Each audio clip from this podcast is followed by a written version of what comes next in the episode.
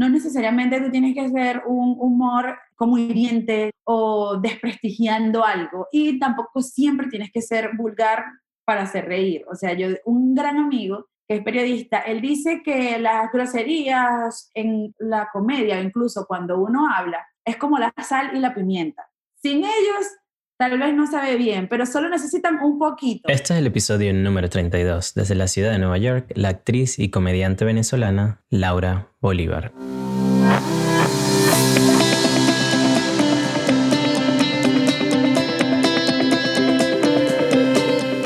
Bienvenidos a Migrantes Exitosos, soy el doctor Tuples Blanco, migrante venezolano viviendo en Estados Unidos. Y todas las semanas traigo mensajes, historias y entrevistas que te van a inspirar al conocer de primera mano la mentalidad y la ética de trabajo que llevaron a otros migrantes a alcanzar el éxito lejos de su país natal. Mi invitada en este episodio es venezolana y desde el año 2015 se encuentra viviendo en la ciudad de Nueva York. Es Laura Bolívar, quien es periodista, actriz y comediante. En su país natal, Venezuela, ella trabajó en importantes canales de televisión y obras de teatro hasta que decidió mudarse a los Estados Unidos para estudiar inglés y expandir su carrera como artista. Laura ha estado en escenarios como el Tribeca, Performing Arts Center y el Broadway Comedy Club, escenarios donde tuvieron sus comienzos comediantes como Sarah Silverman y One Skies. También ha tenido la oportunidad de abrir para otros comediantes como David Comedia y Emilka Rivero. La comedia es un arte que Laura sabe hacer muy bien y que explica cómo ella lo hace durante todo el episodio. También conversamos sobre cómo el aprender inglés la llevó a hacer stand-up comedy, su experiencia como comediante mujer y bilingüe en una ciudad como Nueva York y muchas cosas más. Si disfrutas de mi conversación con Laura, no te olvides de hacer un screenshot de tu reproductor de podcast y etiquetarle en Instagram para que así sepa que escuchaste su historia. Y sin quitarte más tiempo, comencemos con este episodio en el que extraoficialmente Laura se convierte en co-host del podcast Migrantes Exitosos. Laura Bolívar, periodista, actriz, comediante venezolana, bienvenida a Migrantes Exitosos. Un, placer para mí tenerte aquí porque tu, tu, trayectoria, bueno, como periodista y como, como actriz y ahora, y ahora como comediante aquí en New York es algo que ha cautivado mi, mi atención desde, desde que te conocí en, en, las redes sociales porque la forma en la que haces el humor es, un humor como que completamente distinto combinando el español en inglés. Entonces es súper genial cómo, cómo tú lo haces y, y, lo haces a, a, tu manera, a la manera de Laura. Entonces es, es increíble tenerte aquí y, y conocer y aprender un poquito de ti sobre tu historia. Gracias a ti por la invitación, me divierto muchísimo. Para mí es un honor estar aquí, compartir tu espacio y que me permitas además hablarle a tu audiencia a través de esta ventanita para que me conozcan y bueno, para que escuchen de esta conversación amena. Que de verdad, gracias, que sé que nos vamos a divertir mucho. Claro, sí, comenzaste, tu historia comienza ya en, en Venezuela porque estudiaste comunicación social, luego entraste en el mundo como que artístico, periodista. Cuéntame un poquito sobre cómo, cómo fueron tus, tus comienzos en, en, el área de, de, de, la, televisión y, y, del periodismo. Sí, yo estudié comunicación social en Maracay y siempre estuve involucrada en clases de actuación desde que estaba en Maracay. Eh, siempre que allá en Maracay hay muchos medios de comunicación locales, entonces siempre trataba de la oportunidad de estar trabajando en un proyecto de medios regionales, porque realmente es donde tú tienes la oportunidad de, de, aprender más, como no hay tanto presupuesto, te toca, le toca a una persona hacer todo, entonces es, una, es un buen momento para un pasante para aprender muchísimo. Entonces de ahí, cuando me tocaron hacer mis pasantías eh, ya para graduarme, yo me fui a Caracas y hice mis pasantías en Venevisión, donde tuve, todo empezó con unas pasantías y terminé ya por un periodo de casi cinco años en el canal eh, y fue donde desarrollé más que todo mi carrera como en el área periodística y es algo completamente distinto a la actuación, pero a, a, la vez es comunicar. La diferencia es que, bueno, es otra forma de, de hacerlo. De hacerlo, es otra forma de, comuni de, comuni de comunicar, pero a la vez expresarte, eh, expresar algo que sientes, en este caso una noticia, en, este, en la comedia o en la actuación, un sentimiento. Entonces, eh, tuve la oportunidad de seguir eh, nutriéndome en la parte de la actuación y conocer más personas en el área, en esa área, más profesionales aún. Y me tuve la oportunidad de entonces hacer teatro con personas como Javier Vidal, José Luis Useche, eh, Francis Romero. Y para mí era un honor participar con ellos eh, en obras que ellos dirigían, obras de teatro. Entonces, pero siempre hacía comedia eh, pero en la parte de la actuación, jamás y nunca como el stand-up, ya eso es algo que, que llegó acá.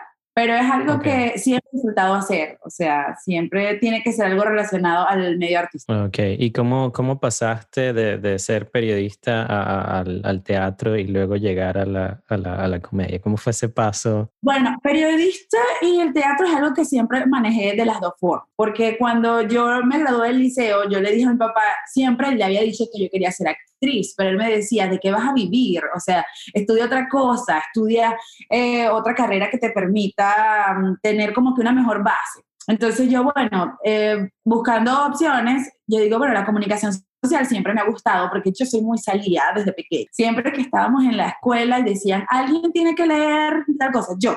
Alguien tiene que cantar el niño, yo. No sé cantar, pero yo. O sea, la policía de la semana, yo. O sea, todo lo quería hacer. Entonces me gustaba comunicarme. Si había público, me encantaba. Entonces era algo que lo manejaba de las dos cosas. Entonces actuación y periodismo los hice siempre juntos. Ahora, la comedia es porque cuando estoy aquí en Estados Unidos eh, aprendiendo inglés, ya decía, bueno, hay un punto cuando tú, después de ver tantas clases de inglés, tú dices, ya no estoy aprendiendo más, o sea, tú te quedas como estancado. Y yo recomiendo muchísimo que tomes clases de algo en inglés, no necesariamente que estudies inglés, digamos a ti te gusta cine, toma clases de cine en inglés, porque eso te va a ayudar y te va a empujar a que aprendas más vocabulario. Eh, eres repostero, ve clases de repostería en inglés. Entonces, eso te ayuda. Entonces, yo digo, bueno, voy a ver clases de actuación para nada. Las clases de actuación estaban súper costosas y lo siguen estando. Y alguien me dice, pero las clases de stand-up son más económicas. Súper, o sea, hay una diferencia grandísima. Y yo digo, stand-up. Pero bueno, o sea, vamos a probar, porque además es, eh, es algo que, que me puede gustar porque es comedia. Yo hago comedia en el teatro, ¿por qué no probarlo en stand-up? Pero yo jamás y nunca me imaginaba escribiendo algo, porque si algo tiene el stand-up es que tú haces tu propio guion. Ok. Entonces, en esas clases te obligan no, no, que te obligan, que te ponen una pistola y te dicen, mira, tienes que hacer esto. No, pero, parte del, del, trabajo que tienes que hacer como estudiante es, es que tienes que escribir eh, tu guion cada semana, cinco minutos distintos, cinco minutos completamente distintos a los de la semana pasada, y tú te presentas en una tarima delante de tu profesor y los otros estudiantes. Entonces, la primera vez yo estaba súper asustada porque yo decía, ¿qué estoy haciendo? No puede ser, pero lo hice y me di cuenta que era capaz de escribir un material, memorizármelo y decirlo. O sea, nerviosa y todo, pero era capaz de hacerlo, porque lo bonito de la actuación es que siempre es un trabajo en equipo. Tú tienes, si en algún momento se te llega a olvidar una línea, tú tienes a tu compañero de escena que él está preparado para ayudarte. En algunos casos no, pero en la mayoría de los casos te pueden ayudar, ¿sabes? No estás solo. Y el stand-up eres tú. tú contigo misma y no hay nadie sino tú y tu cerebro ayudándote. Ojalá que tengas a alguien haciéndote una seña de lejos, porque en el backstage obviamente sí hay un equipo, pero en ese momento te toca resolver a ti. Entonces eh, me divertí muchísimo, eso fueron eh, casi tres meses. Y la graduación es un show que hacen con tickets que venden, invitan al público, o sea, es un show producido. Entonces, ese show para mí fue uno de los mejores shows que yo he tenido y desde ahí el mm, productor de esa clase, por decirlo así, me empezó a llevar a los otros shows, a las otras graduaciones, empecé a conocer más personas. Él tiene una productora en New Jersey y entonces eh, empecé a relacionarme más con, con ese mundo y descubrí que me encanta muchísimo, porque de por sí siempre me ha hecho, o sea, yo no, no sé si es que me guste hacer reír a las personas, pero disfruto es algo espontáneo, o sea, nunca lo he hecho tan estructurado. pero saber que lo puedes hacer de una manera profesional nutre más, porque qué bonito. Pero, es un talento, llevaste tu talento ah, y, y, algo que te gusta y además lo disfrutas a estudiarlo y a, y hacerlo de manera profesional. Sí, y es algo que, o sea, disfruté muchísimo y digo, wow, o sea, sí me puedo dedicar a esto, soy buena, tengo que mejorar muchas cosas, pero para eso están las clases, para eso están los mismos shows que se te van presentando, Tú, yo, por ejemplo, tengo un proceso de que cada vez que yo me den un espacio en tarima, así sea de tres minutos, me grabo y lo vuelvo, lo veo. Cuando llego a mi casa lo veo y yo digo, ay, no me gustó esto, o digo, wow, sí me gustó, sí funcionó, tengo que seguir haciendo esto, tengo que quitar esto. Entonces, es un proceso que siempre vas a seguir aprendiendo. Yo creo que como todo en la vida también, o sea, siempre es algo que aprender. No creo que exista alguien que lo sepa todo. Oye, es de ensayo y error porque de eso se trata el, el cómo tú vas desarrollando todo en cualquier profesión que, que te evalúas y dices, ok, esto, esto sí me gustó y esto no, vamos a cambiarlo porque me imagino que, que, que, que o bueno, eso te lo puedo preguntar a ti. ¿Qué es lo que dices tú como que esto sí funcionó y esto no? ¿Cómo, cómo, ¿Cuál es ese criterio que tienes para saber si algo funciona o no? ¿La risa? ¿La reacción de la gente? Depende, porque hay material que no te pueda funcionar con un tipo de público, pero con otro sí. Entonces, eso es lo importante de prepararse bien, porque tú puedes tener un guion establecido, pero el público decide. El público es como que quien dirige tu stand-up, porque si tú ves que el público no está respondiendo al material que tú tienes, tú tienes que improvisar, tú tienes que ver qué más le brindas. Y no creo que exista un público bueno o un público malo, porque el, buen comediante te va a hacer reír. Eh, o sea, porque sí, ¿sabes? No, yo no, no me gusta cuando la gente dice, ay, el público, el público estuvo horrible. O sea, no. Pregúntate qué hiciste tú porque el público no se estaba riendo. Entonces, cuando veo que no funcionó, por ejemplo, si yo veo mis primeros shows, me doy cuenta que traducir el material que tú, porque yo empecé a ver clases en inglés de comedia por primera vez, nunca vi clases en español de comedia. Entonces, digamos que todo mi primer material era en inglés la primera vez. Entonces, cuando me dan la oportunidad de hacer un show en español, el primer error que comete un comediante bilingüe en su mayoría es que traducen el material. Y no siempre funciona así, porque hay material que, tú puedes que te puede funcionar para un público que habla inglés o para un público hispano que habla inglés y español o para un público hispano que no habla nada de inglés. Entonces, wow, tienes, tienes un, un, campo enorme y que cada uno es completamente distinto. Sí, entonces yo creo que lo importante es como que tu cerebro tiene que ser como un, un Google, ¿sabes? y que si tú te das cuenta, sobre todo las edades del público, si tú te das cuenta que tienes un público de cierta edad y no te están funcionando el, el material que, está que estás usando, es porque ese no es para ellos, ¿sabes? Tú tienes que tenerles un contexto, o sea, la persona tiene que tener un contexto de, de ese chiste. Tú no puedes lanzar un chiste de, qué sé yo, de Cardi B y hay personas, hay personas eh, que no conocen a Cardi No la conocen, sí. ¿sabes? Entonces es como que eh, no es que el público esté mal, es que tú no, no sabes cuáles son sus, eh, qué le gusta. Que le gusta, que todo. Sí, entonces, algo muy bueno que yo admiro mucho a los hosts, que, son las personas que hablan el show eh, y presentan a los comediantes, es que tú tienes que estar muy pendiente de ese primer set de ellos, porque ellos un buen host entrevista a todo el público en su set, habla con ellos, los conoce. Entonces, el comediante que está esperando para salir ya rápidamente dice, oh, sí, el material que preparé me va a funcionar con ellos, ¿sabes?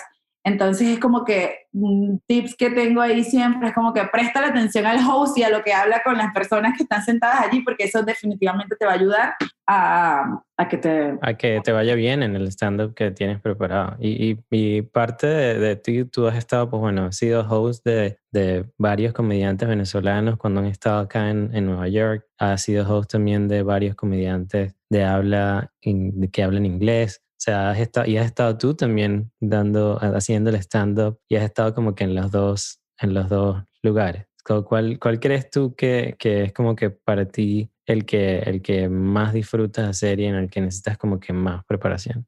Yo creo que en los dos voy a necesitar siempre eh, preparación. O sea, no, nunca va a existir un momento en que yo diga, no voy a necesitar preparación para esto. Solo que en el español sí puedo decir que me siento más libre de improvisar y además porque tengo esa cultura que conozco, si es eh, un público venezolano, me voy a sentir como en casa. O sea, eh, va a ser, eh, no voy a decir, es que tienen, los dos son difíciles, pero puede ser más ligero, puede ser más llevadero, me puedo sentir menos nerviosa.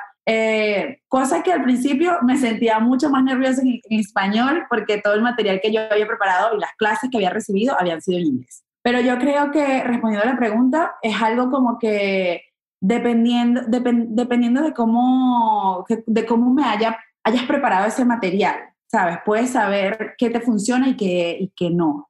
Ok, ok. Y, y, obviamente tienes que como que estudiar a tu público antes, como que me voy a presentar en este escenario, cuáles son las personas que van a ir y esto es lo que voy a preparar para ellos. Sí, claro, totalmente. O sea, cuando tú, tú vas a abrir un show, incluso si le vas a abrir un show a en mi caso a David Comedia o a Laureano Márquez, son eh, públicos completamente distintos. Yo sé qué material voy a usar con David, sé qué material voy a usar con eh, Laureano, o sea, eh, tal, vez, tal vez pueda haber un material que te funcione con los dos, pero es conocer frente a quién te puedes presentar. Imagínate si te dicen que vas a abrir un show con unos médicos. Obviamente yo no sé nada de medicina, tú estudiaste medicina. Bueno, mi hermana es doctora, deberías saber algo también.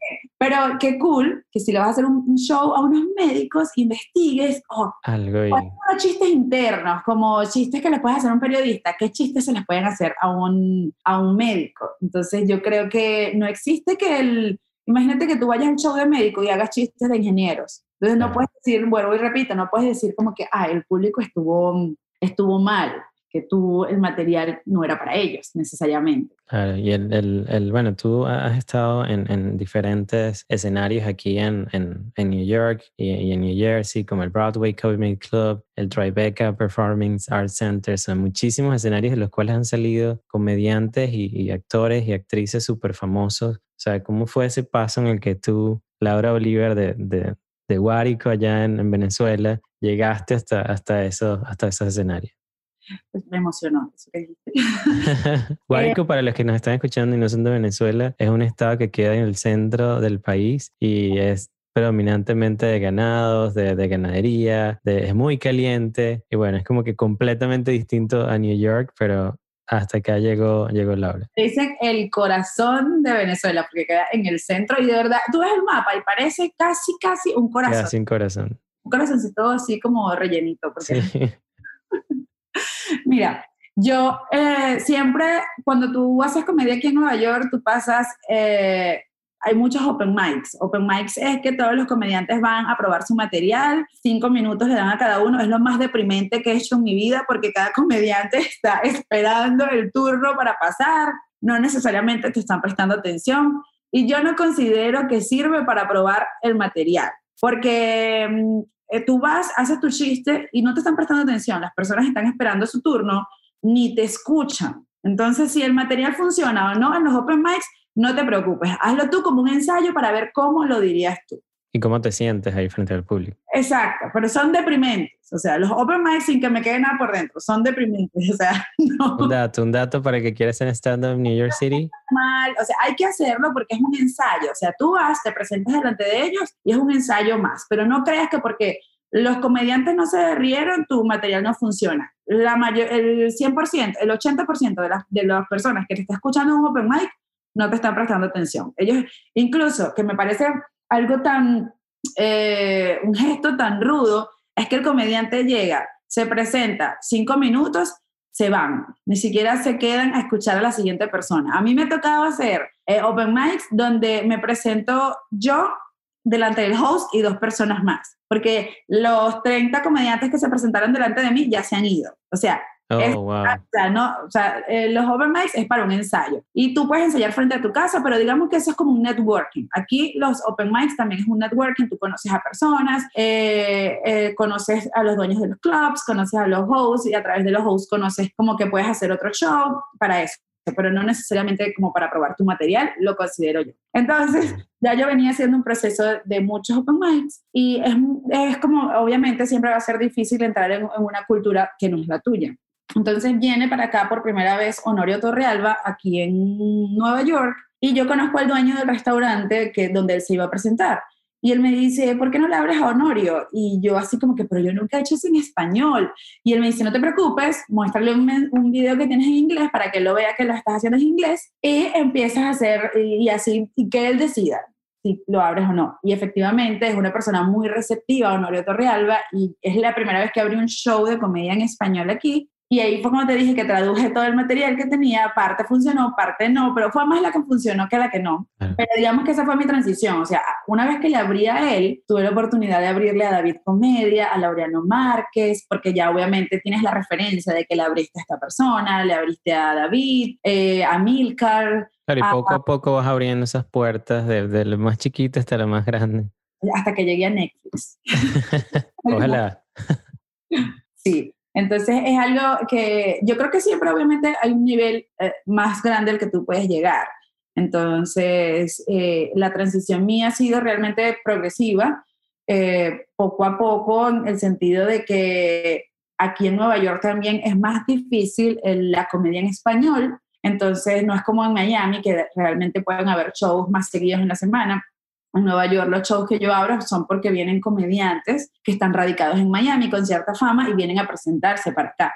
Pero no tenemos ahorita una comedia en español que... Fuerte una, una base sólida acá. No, todavía no. Ok, y esto, estos escenarios en los que has estado, pues bueno, lo has hecho también en, en, inglés, ¿no? Porque parte de lo que tú haces como comediante es como que en los dos idiomas y, y eso era lo que te preguntaba, como que es, es, solo otra vez como que en el working para llegar allí a esos escenarios o, o, como que es, es, es, o sea, ¿cómo, ¿cómo es la forma en la que tú como comediante si estás empezando como que te acercas para llegar a ello? Yo creo que, como te digo, los open mics... Eh, Podré decir que son deprimentes, pero si tú los sabes utilizar, si tú sabes eh, relacionarte con las personas que están allí, conocerlos, hacer amigos y esa persona te va a llevar a otra. Eh, en mi caso también he tenido la oportunidad de que conocí al productor de, en el Gotham Comedy Club, el profesor, él me dice de verdad, son, es como, ellos tienen como una familia que se llama New Media Comedy, donde hacen sketch y ellos me incluyeron en su, en su productora y he tenido la oportunidad de conocer más personas.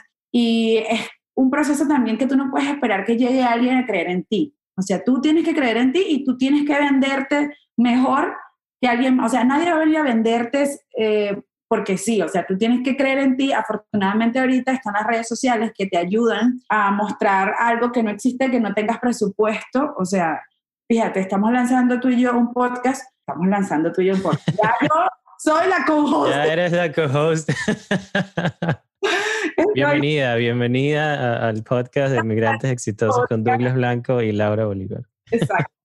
Este, o sea, lo que me refiero es que ya tú no necesitas, tú, tú no tienes esta excusa de que yo no hice mi, por decirlo así, esto era antes un programa en un espacio, un espacio, en un programa de radio. Tú no puedes decir, es que ninguna emisora contrató. Entonces ahora tú tienes la oportunidad de hacer tu propio programa desde tu casa. Entonces no puedes decir que, eh, que no vino alguien que me dio la oportunidad. Bueno, muéstrate, ¿sabes? Tú tienes tu ventana que es Instagram, que es YouTube para otros, que es TikTok para otros, o sea, busca cuál es tu canal con el que te identifiques más y genera un contenido a través de ahí. Lo que pasa es que a nosotros eh, nos gusta eh, como que alcanzar esa, ese momento de éxito, ese momento, sí, éxito, fama, lo que llamen, pero cuando nadie te dice todo lo que tú tienes que, que luchar para llegar ahí. Y claro, si todo el mundo ve como que la punta del iceberg y crees que ese, llegaste ahí de la noche a la mañana, desde que llegaste a New York, ya llegaste una vez al, al stage y, y, no fue así. Y el sacrificio que tienes que, eh, el sacrificio y disciplina. Yo recuerdo cuando yo estaba en Caracas, mis amigos me, eh, se hicieron unas franelas, mis amigos actores, que decían, no puedo, tengo ensayo, porque cada vez que nos invitaban para algo el fin de semana, literalmente tú decías, no puedo, tengo ensayo. O sea, ah, y si vamos al cine eh, un lunes en la tarde, no puedo, tengo ensayo. O sea, una disciplina que tienes que tener, eh, que existe mucha desmotivación en el camino, sí, pero la motivación, la motivación siempre se acaba, pero tú necesitas la disciplina. Por ejemplo, yo soy una persona que voy al gimnasio porque me gusta hacer ejercicio, o sea, es algo que desde pequeña está en mí, o sea, hago mucho deporte, cuando estaba pequeña hacía, eh, practicaba voleibol o karate, entonces eh, siempre necesito estar como que en movimiento, me gusta hacer el deporte. Pero alguien me dice, pero ¿cómo haces tú para estar motivada de lunes a viernes? Y yo digo, mira, para ir al gimnasio de lunes a viernes, yo estoy motivada de lunes a martes, o sea, dos días, ya miércoles, jueves y viernes, es disciplina pero no porque yo digo, estoy motivada a ir, o sea, y bueno, busca, busca qué, qué te ayuda a, a, motivarte o qué te ayuda a mantener la disciplina. en mi caso también, eh, para mantener la disciplina, yo creo que es enfocarte en, en objetivos, eh, cosas que quieres alcanzar, pero sobre todo cosas reales. O sea, yo quiero eh, programarme, publicar un video semanal. Entonces, pero prográmate, o sea, haz que eso, créate esa disciplina de un video semanal y ya hacer dos videos semanales va a ser más fácil. Mucho más fácil más adelante. Wow, increíble. Es parte, de, parte de lo que estaba leyendo en un libro que, que terminé esta semana que se llama Hábitos Atómicos y creo que lo mencioné en el episodio anterior, pero justo dice eso que para tú el, el para tú desarrollar un hábito, lo primero que necesitas es una motivación muy pequeñita que se agota y ya lo siguiente es solo disciplina en tú seguir haciéndolo para que, para que eh, vuelvas eso que quieres hacer un hábito. A mí me gusta mucho para el gimnasio, me motivo con los viajes y que vamos a ir a Florida o voy a entrenar más porque sé que voy a andar, qué sé yo, voy a, voy a ir a la playa. Ya, ya eso no me funciona porque este año realmente los viajes han sido, han sido muy pocos, pero yo creo que los viajes serían una motivación para ti. Ok, buscar algo que tú digas, ok, esto es lo que me va a llevar hasta allá. ¿Y cómo, cómo ha sido tu experiencia en, en, en la comedia como mujer? Porque por lo menos en países como Venezuela, yo creo que acá también en los Estados Unidos es un, es un campo predominantemente masculino, pero las mujeres que se destacan en la comedia como que lo hacen tan bien que algunas veces como que superan a su contraparte masculina, ¿no? Pero ¿cómo ha sido tu experiencia como, como comediante mujer acá en los Estados Unidos? Yo afortunadamente no, no he tenido como que una mala experiencia cada vez que me afortunadamente, yo creo que también tú atraes a las personas que te rodean y la buena vibra que tienen esas personas. Es algo muy competitivo, sí me ha tocado ir a shows donde a veces soy la única mujer que lo hace, eh, pero no por eso me desmotivo. Tengo muchísimas eh, comediantes famosas que, que admiro, por ejemplo, está Em, Sofía Niño Rivera, que es mexicana. Me encanta su, su, estilo de comedia y está en Netflix. O sea, son personas que tienen una cierta trayectoria. Está Ali Won, que es em, ella es americana, pero ella tiene descendencia asiática. Asiática. y es, estuve la oportunidad de no conocerla face to face, pero fui a la presentación de su libro y tuve la oportunidad de preguntarle una pregunta desde la tarima hasta el público, o sea, hacíamos nuestra línea, yo estaba así súper fan, y como que, ah, hola, soy Laura. Entonces tuvimos la oportunidad como que intercambiar unas palabras. Está Ellen DeGeneres, que son personas también que motivan muchísimo y sobre todo el tipo de humor, que no, que, que, es un humor, hay diferentes tipos de humor, pero no necesariamente tú tienes que ser un humor eh, como hiriente o desprestigiando algo y tampoco siempre tienes que ser vulgar para hacer reír. O sea, yo, un gran amigo que es periodista, él dice que las groserías en, en la comedia, incluso cuando uno habla, es como la sal y la pimienta. Sin ellos, tal vez no sabe bien, pero solo necesitan un poquito. Un poquito. Te pasas, ya es horrible, o sea, no sabe bien. Digamos que sí la necesitan, pero con su toque, un toquecito, ¿sabes? No necesariamente. Sin embargo, yo conozco personas que hacen una comedia completamente limpia. Entonces, eh, yo creo que eh, me ha ayudado a mantenerme en este mundo de la comedia, o sea, siendo mujer, es que no, no vivo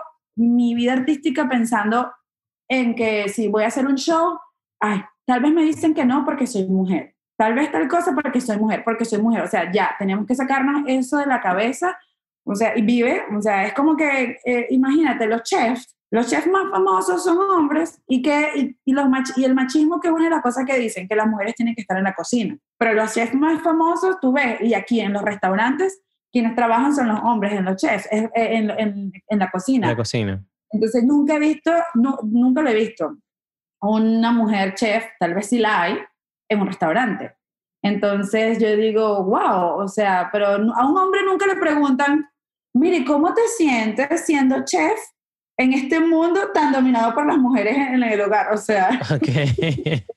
entonces como que ya normalicémoslo, o sea, okay. ya pasó y ya, ¿sabes? No, eres comediante, soy mujer y sí, mira, o sea, bien, o sea, no... Ah, ok, que parte de lo que, lo que tú has como que, eh, o como que llevas de batuta es no pensar que existe un género, sino que esto es algo que, que lo puede hacer cualquier persona y, que no has tenido ninguna, ningún problema con eso. Al principio, eh, digamos que me sentía eh, incómoda, pero era por cosas, no necesariamente ser mujer, sino que eh, decía algo mal en la grabación y no me corregían y me decían, ay, no te preocupes, es que ya por sí es, es, gracioso que lo digas así. Y yo digo, sí, pero yo quiero ser conocida porque el, material que yo te estoy mandando mm, es divertido, no sencillamente porque lo pronuncié mal. O sea, hay cosas donde yo me puedo eh, valer de eso, de mi acento para que haga reír, pero no quiere decir que, mi, que, que los errores que yo cometa hablando es lo único gracioso que tengo.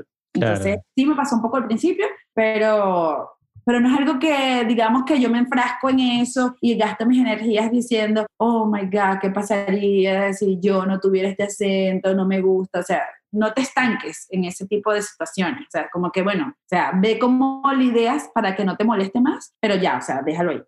Ok, o sea, que en parte, porque, porque varios de los sketches que, que he escuchado de, de ti, que he visto eh, a través de tus redes sociales, eh, tratan como que mucho de eso, pero obviamente tú no te enfocas en, en que tu acento, eh, que algunas veces es tipo muy Sofía Vergara, que obviamente ella habla perfecto inglés, tú también, pero ella en ese caso es como que su main character es lo que ella utiliza, pero tú no lo, no lo utilizas así. Entonces... No, no lo utilizo así, pero eh, me da risa porque a mí me han llegado a preguntar aquí que de dónde soy, que si soy de aquí, y yo, de verdad, o sea, demasiado chévere, eh, demasiado nice eres, Entonces, eh, igual yo me divierto. Al principio me juzgaba mucho cuando tenía los sets de stand-up, de que cómo voy a sonar, pero me encanta, o sea, me encanta que sientan mi acento, es algo que jamás y nunca voy a poder esconder. Solo trata de que por lo menos, aunque hables con el acento, se te entienda todo lo que estás diciendo. Claro. obviamente el de Sofía Vergara es el branding, es, es, su marca, es su personalidad, o sea, su acento, o sea, a la gente le encanta. Y bueno, también es algo que identifica cada vez que yo tengo que hablar, no cada vez, pero muchas veces me ha pasado, me dicen, es que suena, eh, suenas como Sofía Vergara porque suenas latina. Y digo, claro, obviamente. Y yo no digo, ay, pero es que no todas somos así. Yo digo, qué orgullo, ¿sabes? O sea, decides cómo vas a tomar las cosas.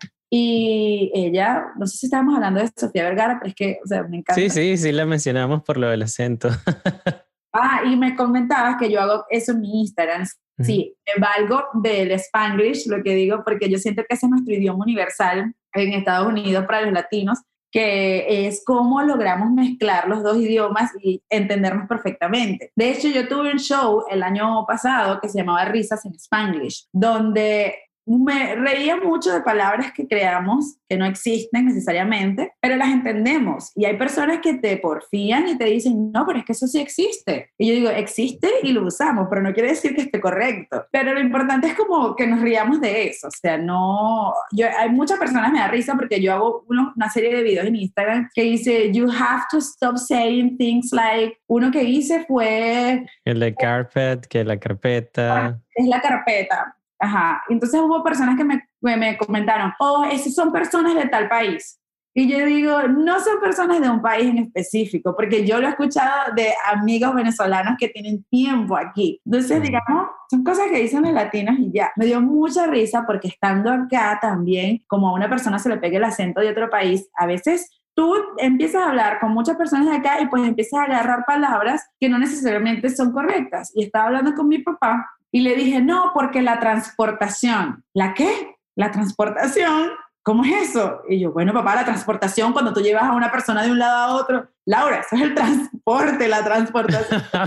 Claro, pero como uno dice en inglés, transportation, y tú escuchas a otros hispanos que tienen mucho tiempo aquí diciendo la transportación, o incluso, no sé si tú has La truca, que le dicen a la truck, que es una camioneta, la jeepeta, porque es jeep y a todas le dicen igual. O el registro del carro le dicen la registración del carro. Oh, En español le dicen la registración y en español es el registro del carro.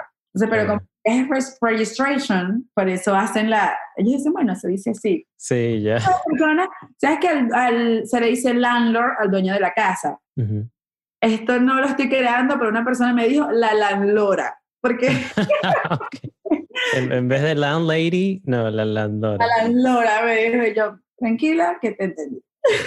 claro. ¿Y cuál, cuál, cuál es el, el, el, futuro para, para, para Laura? ¿Cómo, ¿Cómo te ves en un futuro tú como comediante, como actriz? Bueno, yo tengo que usar agenda porque se me olvida lo que voy a hacer mañana. Entonces, imagínate, en un futuro no, no he comprado la agenda de, de, los siguientes años. Yo en un futuro me veo trabajando igual en el medio artístico. Eh, espero tener mi, mi, mi, especial en Netflix. O en Hulu, o en HBO. O en... Tengo uno en Amazon Prime, pero no, no es solo yo. O sea, tuve la oportunidad de participar en un festival de comedia en Amazon Prime. Pero cuando te den un solo, que tú puedas tener un solo en una de estas plataformas, pero cualquiera de las cosas que uno decida y tú las anheles, ah, no sabes si, si van a pasar o no. O sea, tú puedes tener la convicción de eso, de que eso va a ser así, pero fíjate cómo tenemos el 2020. Muchas personas tenían planes, o sea, de casarse, o sea, planes, pensando cosas así como, no sé, un plan que de verdad la, la pandemia, o sea, te lo, más allá de la... cambió y, lo, y nos hizo como que replantearnos un montón de cosas. Pérdidas, pero digamos alguien que no haya perdido nada, sino planes que tenías, o sea, planes profesionales o becas que te habían dado para la universidad de tus sueños, o sea, esas son cosas que tú pensabas que ibas a lograr y tal vez la pandemia te, no te lo permitió, pero descubriste otra pasión en la pandemia. Entonces yo creo que lo importante es que tú sepas disfrutar eh, cualquier eh, momento que te toque vivir en la vida, que lo disfrutes, o sea, que no nos acomplejemos y nos aflijamos en esa situación. Si tú me preguntas dónde me veo, yo me veo teniendo el trabajo de mis sueños, que espero que para ese momento sea el de mis sueños, siga siendo lo que yo creo que es el, de mis sueños, pero que yo en ese momento sienta, este es el trabajo de mis sueños como, como me siento ahorita. Eh, y que me permita siempre dedicarme a mi pasión y que si mi pasión en ese momento es la misma que tengo hoy, sería el área artística, pero que siempre me permita dedicarme a eso. A lo que tú disfrutas. La actuación, me encanta, siempre me encanta hablar. Entonces, si es la comedia, si es la actuación, si es la siendo host, pero siempre dedicado al área artística. Me encanta mucho fusionar el periodismo con la comedia, que es lo que estaba haciendo también en unos sketches de Instagram, que era, no sé si tú ves Saturday Night Live, que ellos tienen. Obvio, sí, soy fanático. Entonces yo me inspiré en ellos, como hacía mi, mi Weekend Update, pero lo hacía, lo hago cada dos semanas, y el mío se llama LNN, Latina News Network. Entonces allí sí hablo completamente back and forth de inglés, español, y digo noticias, algunas las creo yo, son mentiras, y otras sí son headliners que son real y yo les agrego mi comentario. Entonces, eso es una mezcla del periodismo que se llama sátira con el periodismo y la comedia. Y esto me divierto muchísimo haciendo eso. ¿Y hay, algún libro, alguna persona o algo que, que, te haya cambiado la vida que tú digas, wow, después de que hice esto, después de que conocí a esta persona, conocí a este libro, esta frase, ¿es por lo que tú te riges? A mí me ha influido mucho mi papá porque la forma de él ver la vida no existe, es como el ajedrez. De hecho, él jugó, jugaba conmigo mucho ajedrez, que tú tú tienes tu partida de ajedrez y tú no piensas en el error que cometiste. Tú tienes que pensar cómo lo resuelves. Entonces no existe como, ay, pero pensemos cómo, ¿por qué yo hice eso? No, ya, eso pasó, ¿sabes? Ahora enfócate en cómo lo resuelves. ¿Y por qué pasó? Tampoco. Entonces digamos que mi papá me ha ayudado mucho en lo que es eh, la forma en que yo soy y estoy feliz con la forma que yo soy. Ahora, libros, leo poco. Yo creo que el último libro que me leí fue el de Ali Wong y fue porque, o sea, la admiro muchísimo. Yo digo, wow, y no, hay mucha gente que no lee, y entonces hay personas que se sienten mal porque no leen, y yo les digo, no se preocupen, les digo, o sea, eh, leí mucho tiempo cuando estaba en la universidad, eh, me encantan los libros de Carlos Saúl Rodríguez, los de Isabel Allende. Intenté en inglés, no he leído casi libros todavía, es una tarea que tengo pendiente. Sí, ¿y qué, qué, qué es el éxito para Laura Bolívar? Para mí el éxito es que todos los días yo pueda disfrutar de alcanzar mi sueño, o sea, que yo pueda luchar por eso. El éxito para mí es tener la oportunidad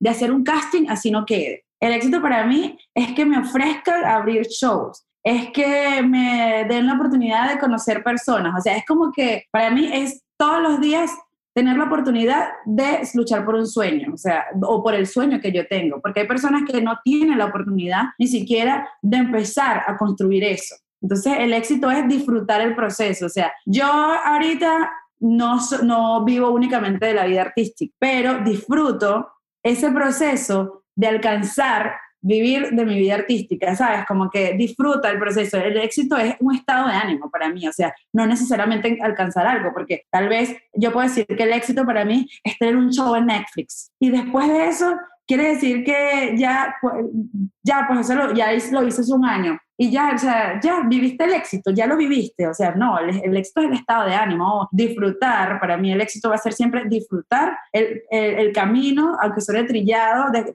de, disfrutar el camino de lograr de, de, hacia tus sueños, ¿sabes? De lograrlo, o sea, disfrutar. Y el momento, te tocó trabajar como mesera, a mí me tocaba trabajar como mesera cuando llegué aquí, disfrútalo. O sea, el éxito es que... Aprende eso. Esta como mesera y disfruta trabajar como mesera, o sea, si no, no es exitosa, o sea, es una amargada. Entonces, ¿sabes? Como que disfruta el proceso, porque eh, trabajé como mesera hace cinco años.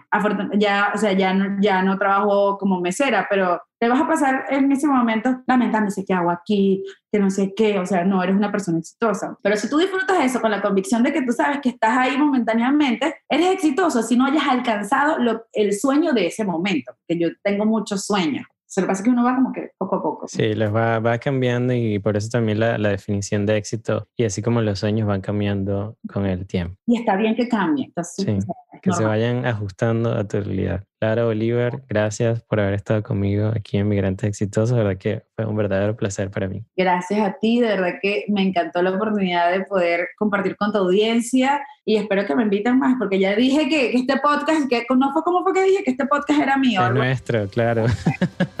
Así que gracias, me pueden seguir en Instagram, en arroba soy Laura Bolívar.